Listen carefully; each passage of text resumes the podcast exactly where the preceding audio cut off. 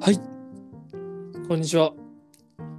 えーっと、ドリップトリップ通信の2023年2月。今回、ミャンマーになります。そして今回は、海の向こうコーヒーの山本さんお願いします。お願いします。お願いします。いやー、前回実はですね、マウントコーヒーのみんなで。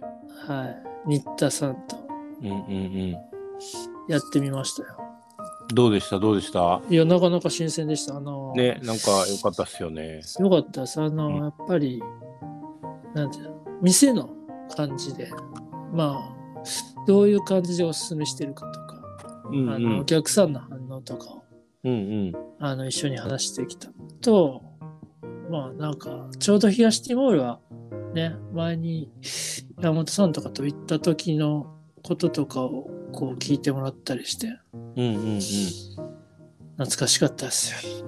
や、また来でたもなんか、うん、おそうですね。お店の スタッフのみんなとやるのはいいと思います。ねえそうです、俺もなんかそれもいいなと思いました。なんかバランスというかね。うん。うんうんうん。はい。ということで、はい久。しぶりに、ミャンマーの、今回はミャンマーです。ミャンマー。はい。ミャンマーはあれですよ。また、行きたい行きたいと言いつつ、行けてないですから、僕は。なかなかね、むずいんすよ。いやーでしょうね。うん。コロナ前から、コロナ前にクーデターがあったんですよね、あそこ。コロナがあってからかな。あってからだっけ、うん。じゃあ2年とか3年は経ってない3年経ったもうすぐ2年経ちそうな感じ。あまだそんなもんかでもうん。でもなんか聞くところによるとこの前行ってきたとか行ってきたんすよ。いやーどうでしたうーんなんか情勢的には悪かったけどあ悪いんだうんでもコーヒー自体は良かったですね品質すげえ良かったですあーなんかどんどん良くなってるイメージですよねうん今回はなんうかんいろんな加工方法に試してもらって、えー、でうん農家さんの技術が上がってきたのかうもうんうちの品質評価の人たちのう、んうんもう評価も良かったですよ、ああそうですかうん、あれですよねあのミャンマーといえば何コーヒーだったっけいつも一緒にやってるところがうん、ユアンガンのジニアス、ジーニアスコーヒーうんうんうん一緒にやってて。だからあれなんですね、ミャンマーはあの2年か3年ぐらい前にそのマイクロミルを作ろうっていうのでそうやって、よっしゃ、これでちょっと行こうってなった時に事件が起こったんですよね。そうですようん、だから本当に行かないといけないですけどね、これはね。ねえなんかおね一緒に行きたいとこですけど、うん、やっぱり相当まだ、あうれですか、ん、危ないですね。ああ、そう。うん、だから僕は僕も今回はうん。へこんな根回ししてえ。た感じなので、うん。ず何っとだ々ったら外国人はやっぱ入れないですね。マジでうん、まだまだそんな感じなのそうそうそうそう。危ないよっていう。ああ、だからもうやめとった方がいいよみたいな感じ。そうそうそやばいね。う。うん。どうでしたその、行った感じというか、まあ情勢は悪いとして、頑張ってるとして。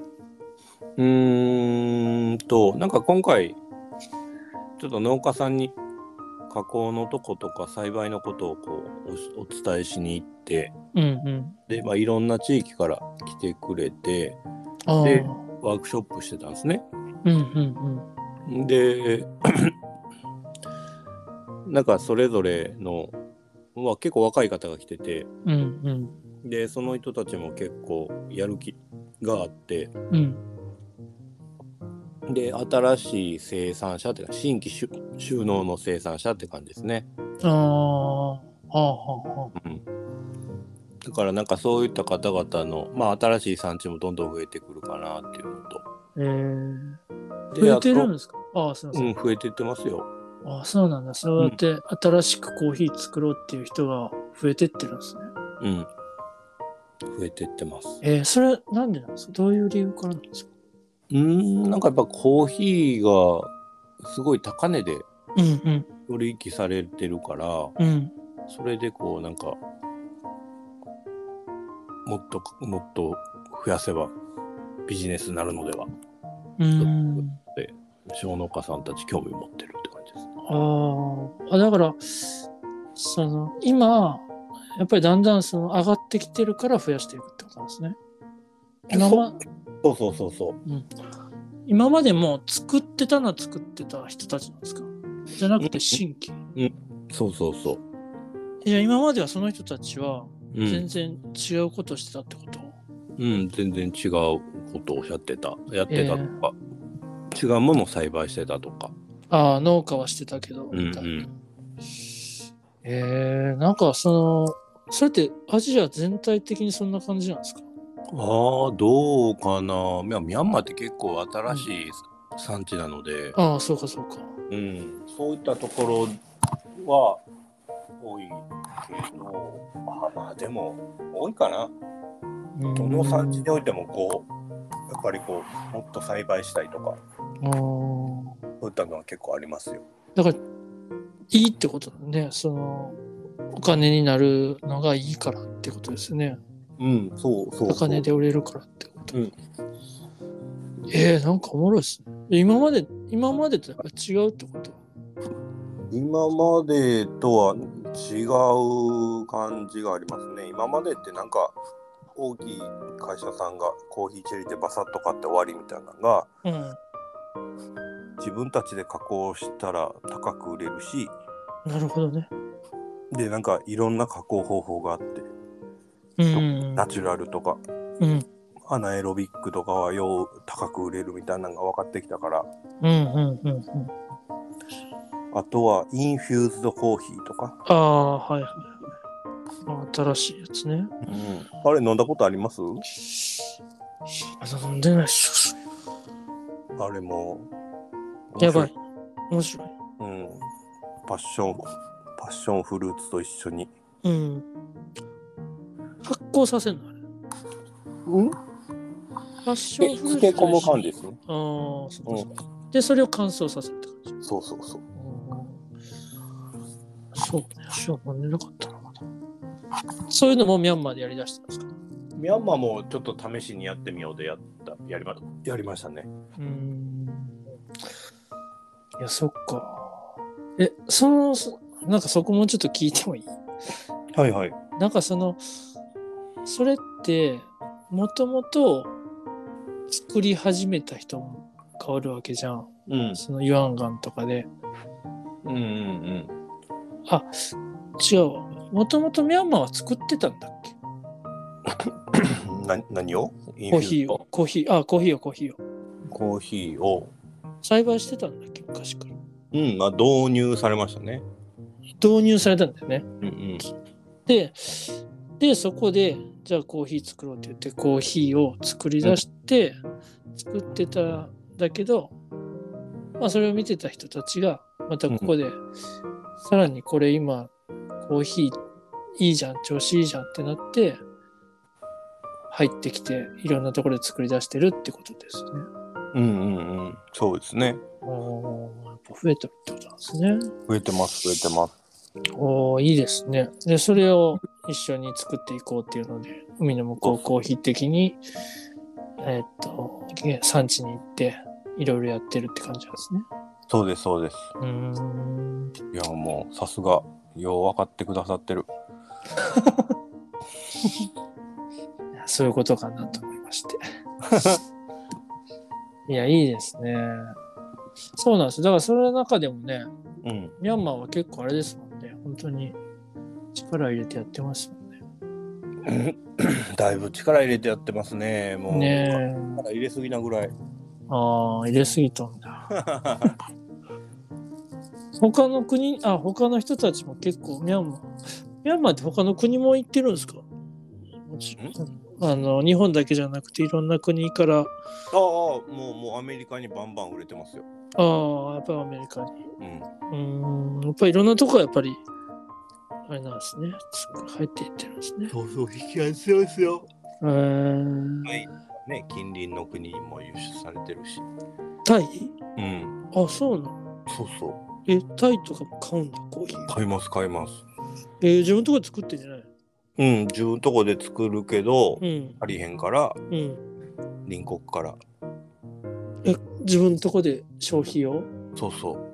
おなんかめっちゃおもろいねむっちゃ消費しますよ、彼ら。タイうん。えなんでコーヒー屋さんだらけなんですよ、今。タイうん。えなんでなんで売る方ってこともう超超おしゃれな自家売ばっかりですよ。マジでうん。めっちゃいいじゃんえそれってさうん自分だから産地なのに産消費の方が大きいってこと産地よりそうそうそうそうそうそう。えそうなんやうん。両方できるんやじゃあ両方できるんですよ。もう夢の国ですよ。ほんまやなロ自家焙煎店からしたら。夢の国やなそうですよ。えー、なんかそういう国もあるんやねだからブラジルとかね、そんな感じになってきてるし。そうかなんかオーストラリアとかも意外に作れるますもんねあれ確か作れます。えー、アジアいいねえタイいいねタイいいですよ。あそうかタイもいい行ったんだっけ行くんだっけ行き行きます行きます。うんいいね、タ イ。タイいいね。あそうなんだ。そそっか、じゃあ美味しいのも作れてる。作り出してんのう。うんもうなんか美味しいのは国内に流れてますよ。おお めっちゃいいじゃん。だからこの前もうん。うんと COE があって。うん。あ、タイで、うんうん。マジでほぼほぼタイの会社えロースターさんが競り落としてましたね。タイすごいね。タイすごいんですよ。全然知らんかったっす。すごいんですよ。どうですかマウントコーヒータイ。何が前買って美味しかったよ。この前もいやいやいや買っとっマウントあマウントコーヒーインインタイですよ。タたイのタめっイちゃいいね。ねめっちゃいいね。やりましょ。そうれあれやってくれるのえ何？コンサルしてくれるのあコンサルしたらいいですか。 コンサルしたらいいですか。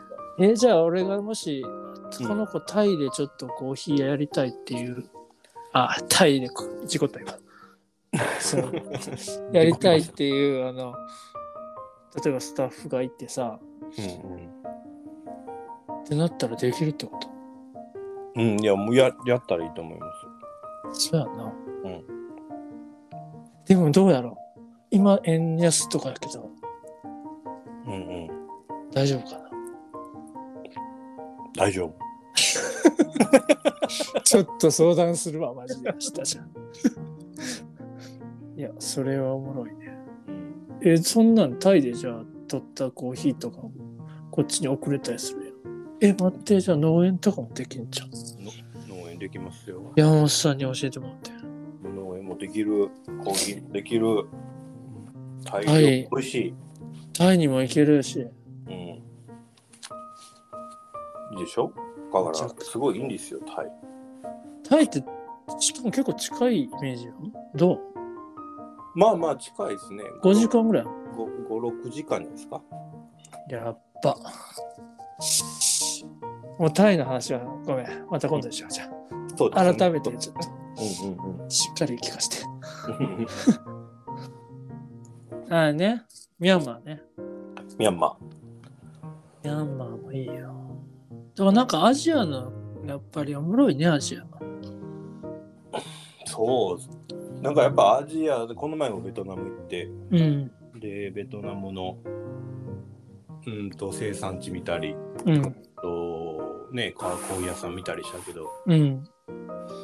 ああ、やっぱ勢いがちゃいますよね。ああ、そうなんだ。日本に比べてってことうん。うん。日本のなんかコーヒー市場とはちょっと全然成熟しきってない分、うん。もうわーっとこう、動いて動いてるしそれって規模感も違ったりする。規模感とかも、うん、まあまあ小さいロースターさんとかも多いですけどねあ、そうなんじゃ。その辺は一緒なだけどまあ大きいところが結構あるし、の。ううーん。いや、いいね。ん、なんかそういうこうアジアのアジアのそれぞれの国にうん。いろんな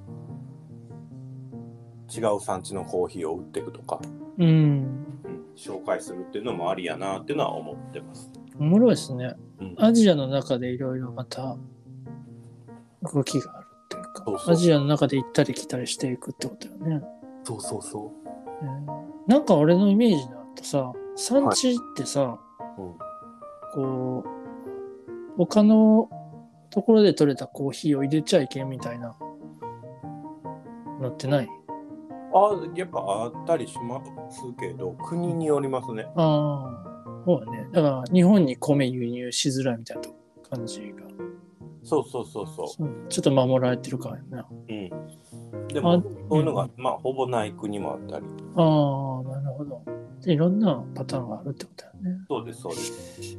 えー、なんか面白いなそうやって生の豆扱うのもいやでも僕は焙煎豆を扱っている方が楽しいと思いますよ。ああまあそれもめっちゃ楽しいですけどね、こう自分で作っなんか作って味作りができるとかね。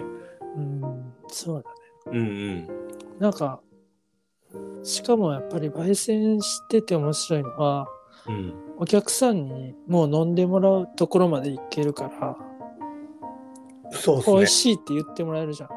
うんうんその、ほんま消費者の一番近くというか。うん。うん。それがやっぱり生豆からだと遠いよね、ちょっと。そう。なんかなんか僕たちの考えとか、うんな感じでやりたいとか、うん。うん。なんかそういったところってまあ伝わりにくいですよ。どうしてもこうロースターさんを挟むから。そうだね、確かに。だからやっぱりこうん。こら辺は商品化しているロースターさんはいいなっていうのは思います。確かにね。なんかでも、その僕らは、やっぱロースターとしては、その、その消費者の人たちが、うん。もっと、まあ、そうね、山本さんあの、まあ、海の向こうコーヒーだったり、まあ、そこが扱ってる農家さんとかだったりを知れば、よりそのコーヒーに対して、なんかこう、なんていうんだろう。ありがた感というかさ、なんていうの、満足感というかさ、あ、こういう人が本当に作ってんやな、みたいな。うんっていうのが生まれると思うんですよね。うんうん。それってどどうやってったらいいんですかね。いやそれはねあの僕らの仕事じゃないかなと思うロースター、なるほど。ううん。ん、なんか俺最近思うのはうん、僕らってやっぱりそれができる仕事なんかなと思うんですよね。うんうんうんうん。結局作るのは農家さんだったり生豆を運んでくれる、まあ、え海の向こうコーヒーみたいなのがあってうんうんで僕らは別に作り手でもないんやけどうんうん。で消費者でも消費者からは美味しかったって言ってもらえるじゃんうんうんうんだからやりがいはめっちゃあるんだけどうんだから本当は消費者と農家が直でつながれば一番いいんやけど、うんまあコーヒーは遠すぎてそれができんじゃんうんうんうんだからやっぱり僕らはまず消費者の人にこういう人が作ってる農園がこういう農園があってこういうとこでやってんですよみたいなのを伝えると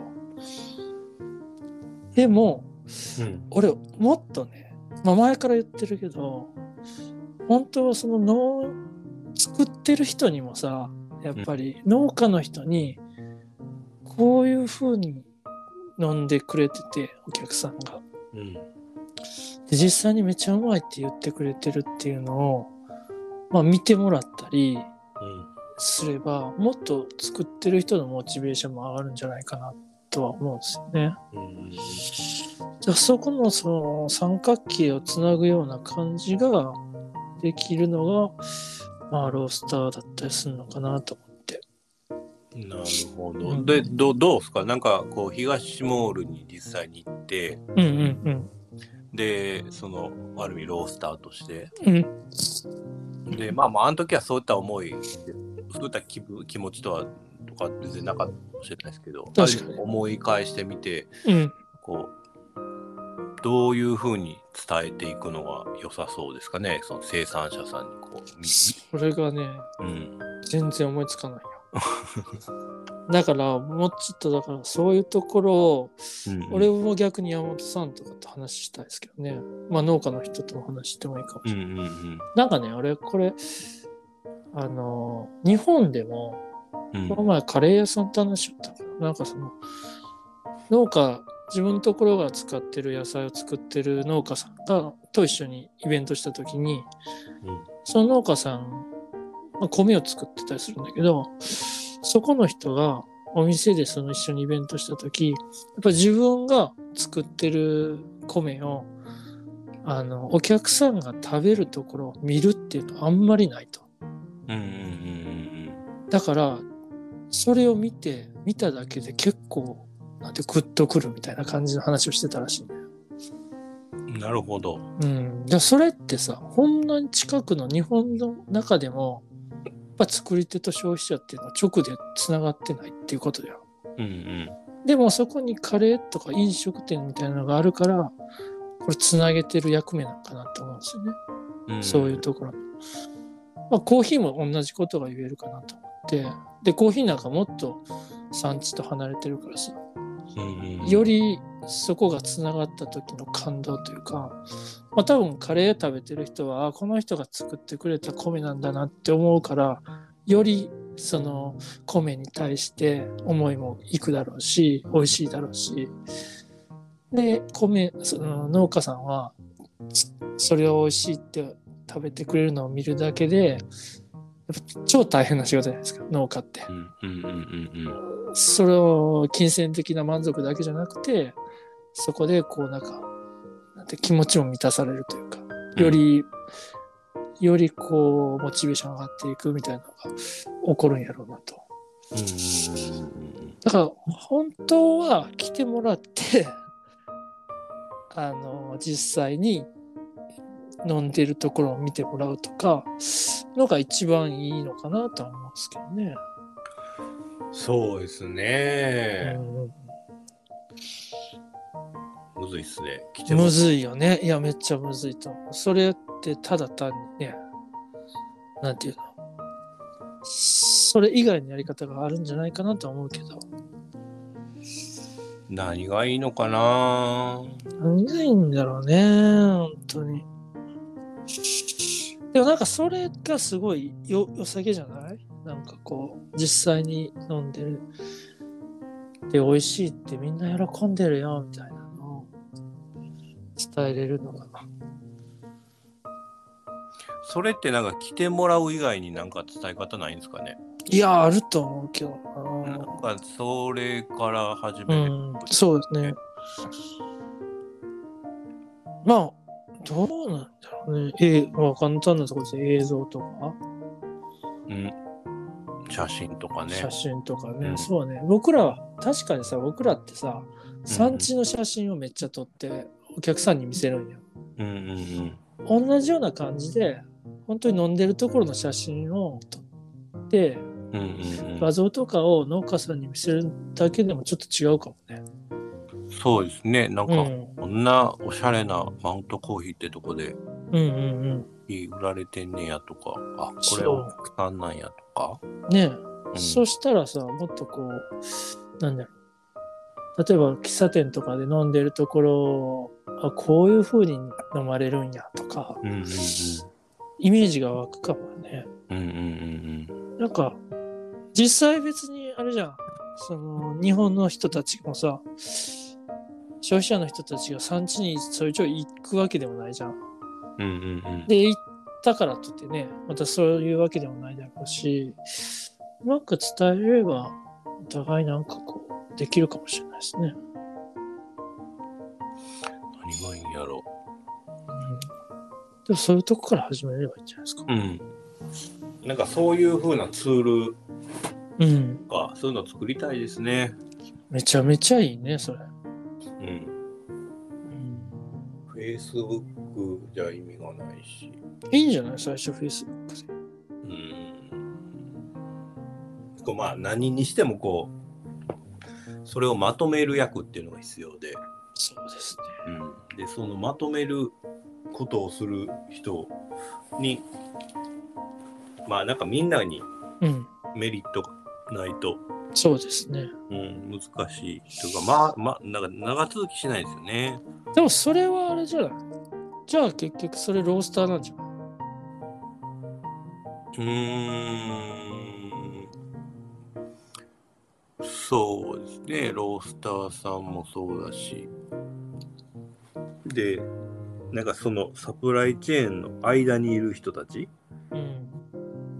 なんか生産者で最後が消費者って考えた時のその2つの間にいる人たちが、コーヒー多いんだよな、その間が確かに。うん、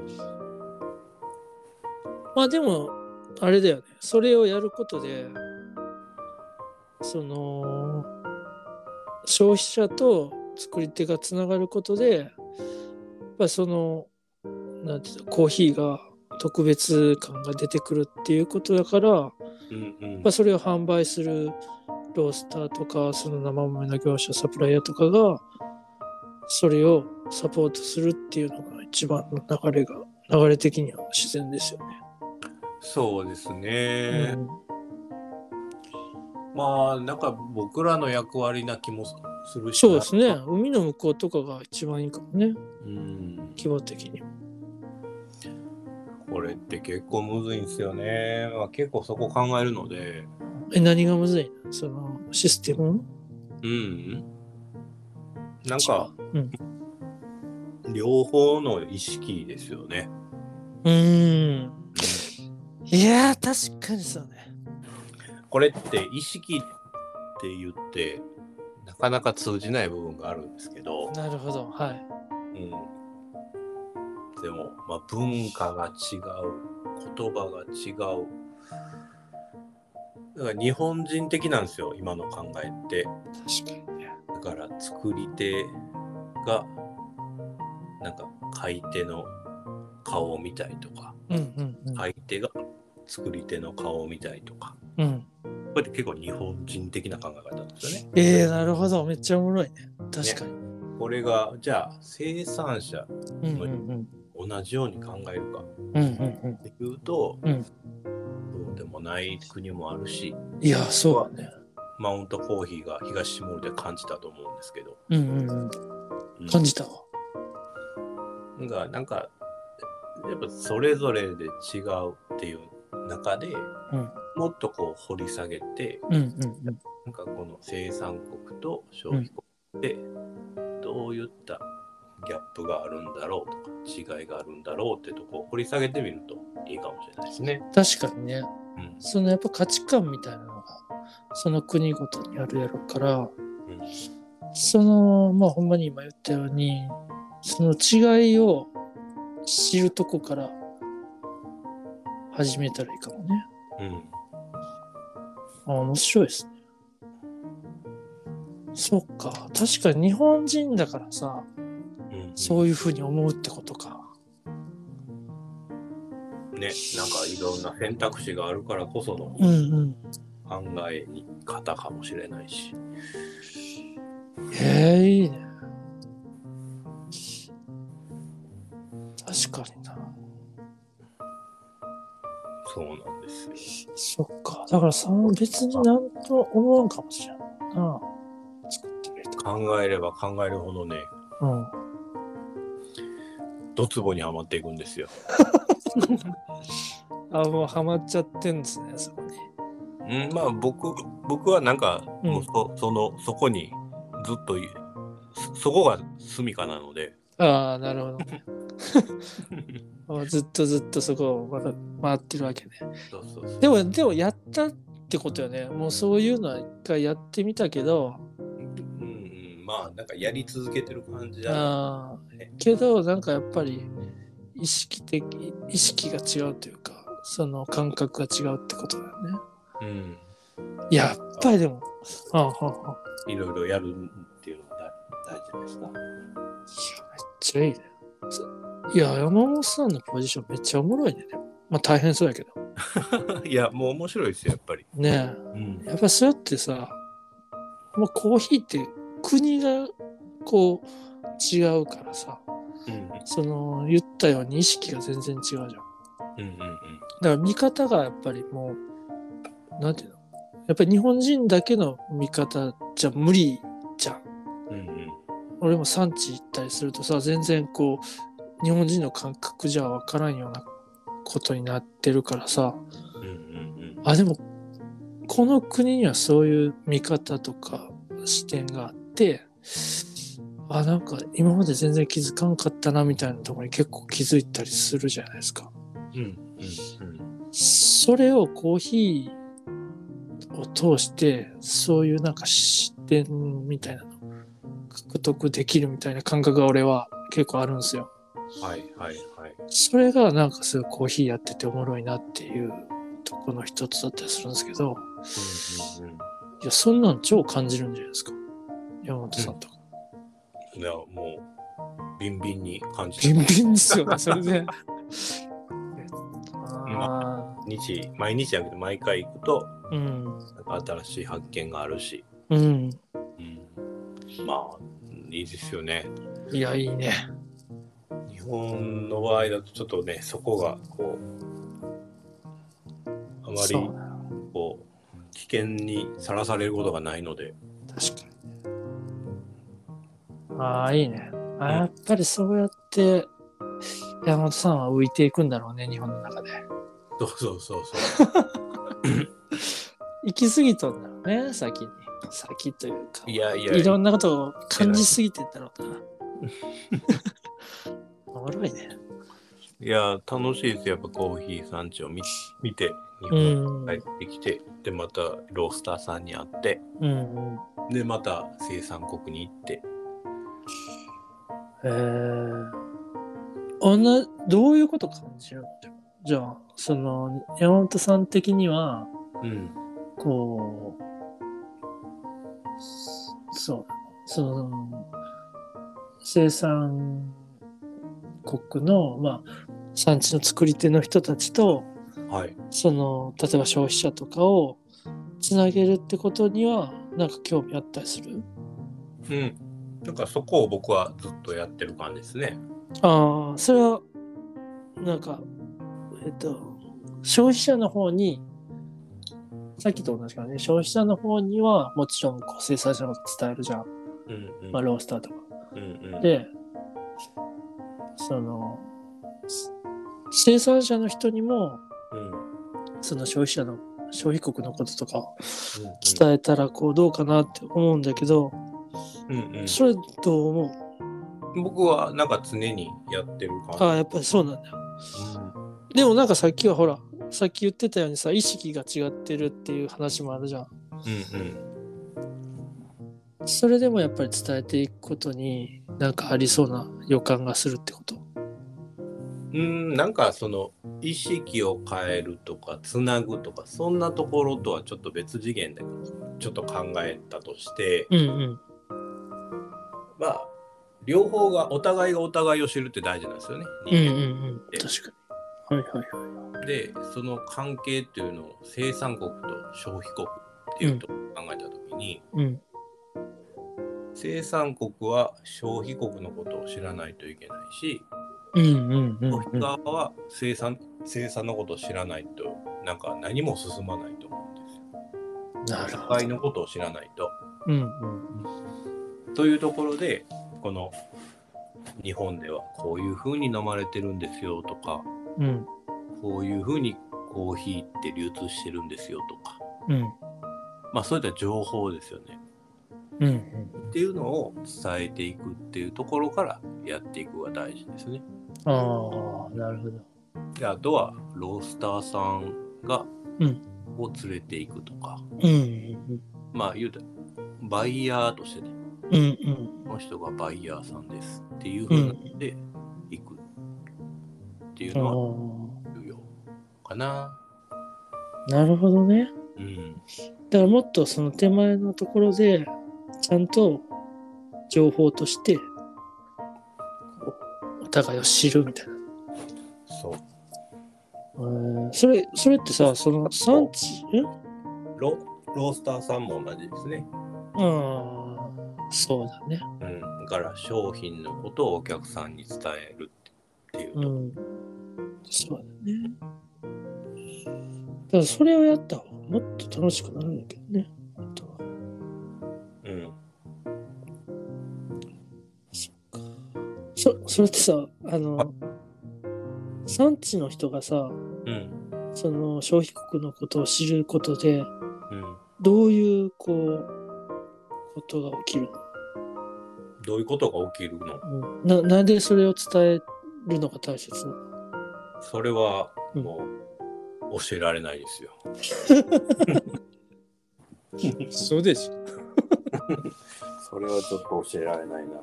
企業秘密やな。えーそれ秘密なの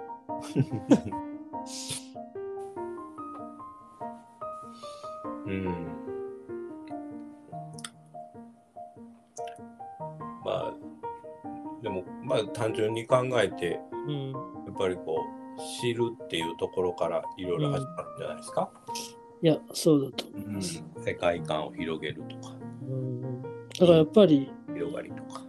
同じですよね。その日本でも農家の人たちが野菜作ってる人たちが、まあ、自分たちの野菜がどういうふうなところで食べられてるかとか、うんどういうふうな売り方をされてるかっていうのをやっぱり知るとその知ることで作るものがまたなんていうんだろう変わってくるというかまあそれと同じようなことですよね。うんうんいやかなって俺はちょっと思うんだけど。うんうんいや、なんかその規模がでかいから、コーヒーはね、まあ面白い反面、難しいっていう感じですかね。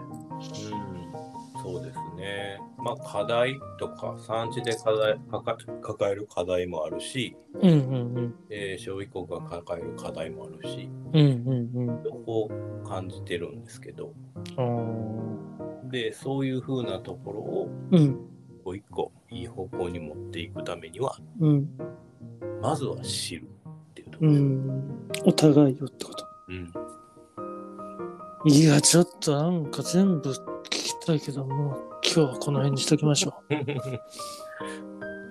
う。またちょっと改めてこれ話聞きたい。あの、いつ落ち着くんだっけえーこれがねなかなか落ち着かないんですよ。来週ラオスでしょ。言ってたね。で2月初っ端からタイ。だね。で帰ってきたらすぐあのマウントコーヒーさんと行くね。行きますから。行くからね。うんまあ、だからそれが2月の末で、でも産地に行く時期ってやっぱり2月1、2、10 12からかな。その時期って感じ。例えば4月になったら落ち着いたりすあー落ち着いてるといいなでもなんかる。落ち着か落ち着かないかなとかっていうのは思ったりしてまえす。ーその時期はその時期で行ったりするってこと。うんまあでも、うんこの1年間はそんな、うんちょっと産地メインかな。えー、そっか。うんまあじゃあどっかのタイミングで。そうそうどっかのタイミングでまた、うん。あの会いましょう。ねそうやね。うんうんまあまた一緒に行くしね。そうそう。いやー、じゃあちょっと、そんそんな感じでじゃあちょっとあの、ももうちょっとだけミャンマーのあの今回使ってる豆の話してもいいね、毎回こういった話すると、ミャンマーのそうだ商品の目をよ、話がね。忘れるんですよ。そうなんです。では、あの、この前、あの、あの山本さんのトリプトリップ通信は、話がそれるところが面白いですって一人言ってくれたんで、うん、よかったと思った。そう、一人でもね、そういうふうに言ってくれる方がいるっていうところが。はい。やりやりがいがあり ます。いや、だから今回はあれなんですよね。マイクロミルイなの。あのー、うちのところののつく使ってくれてるとこなんだよね。うんうん 確か。うん。ね。ああれえ、ああ、大丈夫です。これだから、あれ何これ。ミャンマミャンマー。ー、うん、ミャンマーはうん。だから今今使ってくれてるミャンマーってうん。えっ、とまあユアンガンのうん。えっ、とナバンナバン地域かなうん。なまあ村村の。マイクロミルで作ったやつでで、うんナチュラルの生成方法のやつなんですね。ああ、はいはいはい。うん、で今そのナバン G っていうところはちょっと外国人も入れないぐらいちょっとちょっと危ないって言われてる村だからえ行けなかったんですけど、ー。あ、そうなんだ。うんそんなにやばいんだ。まあもうもう全然目と鼻の先みたいな僕が住んでるところ、まあ、すんちょっと滞在してたところからすごく近いところやったけど行けない、でうん。でまあ村人はあの全然平然平然と平穏に暮らしてるんですけど、うん。うん。まあ軍部と軍部が目を光らしてたりするからああ、なるほど。いけないただやっぱりこう、まあ、標高的なところ栽培のところで言うとうん。標高的にも 1400m でで、えっと、生産量も結構大きい村なんですよ。うん。うん。うん、でまあそこで普通はこうお水洗式とかハニーだけど、うん。まあ、ちょっとナチュラル製法でやってよっていうマウンマウントコーヒーさんからの依頼もをやってみるみたいなんでうん。そうだね。なんかその辺も俺全然ちゃんと把握できてない。うん外観ってわ からん。なるほどね。そうそうそうなるほど大丈夫。大丈夫です。なるほどしゃっくりがね、この45分間止まら ない。だからなんか、なんか歯切れ悪いでしょ。歯切れ悪いのは全部しゃっくりのせいなの。いや、久しぶりにしゃっくりするしてる人とあの話した。 あるよね、たまにねうん。確かに。うん。あの、大きく息を吸ってうん止めればいいらしいよ。そ息うを。それそれをね、やってるそうあの山さんが話してるときにタイミングよくやろうとすんねんけど、聞いてくるから、うなずかなあかんし、相づち打つってなると、あまた息止めれへんかったって。やばい、めっちゃ面白くなって今。確かにね、外観。そうね、ミャンマーね。うん、なんかあれ、うんいつも山本の喋りとちょっと違うなっていや、思った、だっ確かた方はに。うん。 そういうことですよ。を我慢してたっていう。なるほど。うん今回ちょっと歯切れ悪いなって思った人は、しゃっくりだったっていうことね。そうそうそうそ うそう。理由はそういやーありがとうございます。 ああ、なるほど。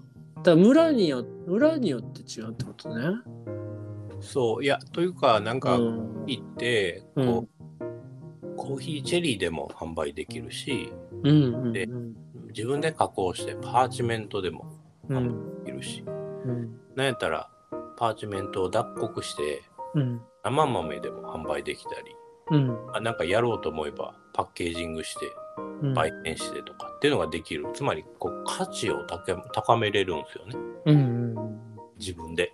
はいはいで価値を、まあ、言うたら加工を自分でやればやるほど価値が高まって高く売れるのでうんまあ僕はなんかそれっていいやんって思うからうん的なことだと思うので、うんまあ、できるだけこうそういうのやってもらいたい。うんただいそれぞれの農家さんでやるとちょっと大変やからうん集めるのも。うんだからちょっとこう村ごとにうん小さな加工場とかを作って、うんそこでこう、まあ、みんなでやってくださいとか、もしくはうん家族、親戚集まってやってくださいみたいに言うんったら、こうちゃんとある程度の量が集まるので、うんそれをやりたくて。うんああなるほどねで、まあだから単位としては村単位みたいなのが、 ってことなんだね面白いねあの時にでもあれねいろんな人がそれをやっとったよねやっもてちろんまもちろんマウントコーヒーだけじゃなくてす。うんうん海の向こうコーヒーが声がけしてそのタイの、タイじゃない、ミャンマーのところに、その機械を導入しようみたいな感じで。そうです、そうです。そうね。でそれがだからいろんな村に置かれてるって感じだ。今、置かれてて、うん。でえっと、なんやったら、そまあいないくつかのところは、うん。すげえ可能性を感じてくれたみたいで、うん。で、自分たちでその設備を拡張して、あ、へえ。生産量を一気に伸ばしているところもありますよ。ああ、その村というか、その、そこで、その単位でってことだから、今までうん。その買っていたうん。農家さんをもっと増えて、うん。いろんな農家さんから、村のいろんな農家さんからどんどん買う。で、あそれをあ。自分たちで加工するって言うたら、こう、小さな加工業者になってきた。自分たちでビジネスをするようになってきたんですよ。いや、すごいね。